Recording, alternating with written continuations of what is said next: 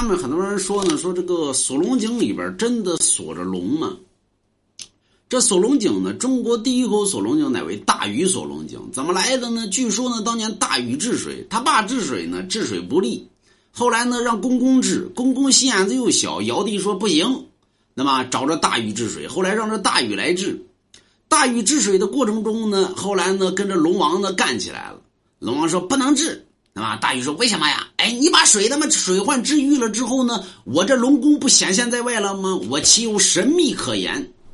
所以呢，谁还信我呀？不能治。后来呢，跟着大鱼又打起来了。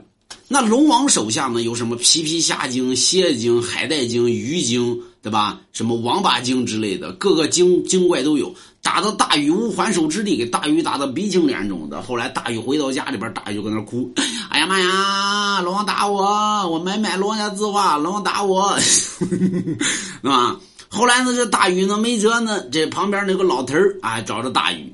说大禹哭啥呀？那么七尺男儿，大禹说：“我没买龙家字画，龙王打我，那那那那让海带精打我。”后来呢，这是说那个你弄不过龙王，我教你一办法。咱们村东头有一山，名为涂山。你上涂山之上呢，你去娶了涂山氏之女，可借涂山氏之能，可击败龙王。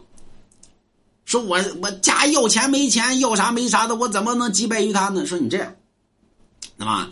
你到那北海之滨有一玄铁，你把那玄铁打造成一把棒子，这样的话可作为这个聘礼所用。后来大禹去了北海之滨呢，找来这玄铁，炼造成了一把棒子。炼造成棒子之后呢，后来呢上了涂山氏。涂山氏呢一看呢，你有何能愿娶我女啊？大禹说：“我有一个棒子。”什么棒子呀？棒子那哪儿不都有吗？我这棒子可不如其他的棒子。我这棒子可大可小，可长可短，可巨可细，可硬可软。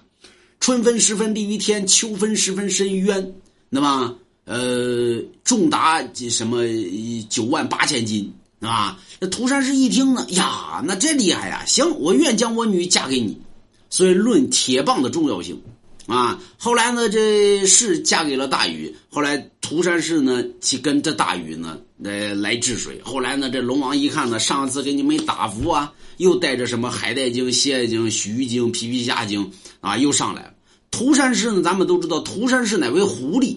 那狐狸一见这些呢东西呢，一看呢，那么这玩意儿透那不那不是海鲜吗？全给吃了。所以大禹呢又借着金箍噜棒，所以很多人说金箍噜棒哪来的呢？哎，就是大禹弄的。那么后来呢，打的这龙王都还手之力。后来本身呢说吃俺老孙啊，不是吃俺大禹一棒就把这龙王给弄死。最后呢，这龙王呢这能耐呢又比较大，他的地位又比较高，大禹又没法处置。所以后来呢，大禹将龙王呢锁于井下，由天处置。所以中国有了天下第一口锁龙井。所以后期呢，龙一旦犯了错误，要么上斩龙之台，要么被锁于井下。所以一般井龙王那都是因犯了大错而被锁于井下，所以有井龙王之称。这是中国第一口锁龙井，来自于大禹锁龙井，对吧？所以这么来的，啊。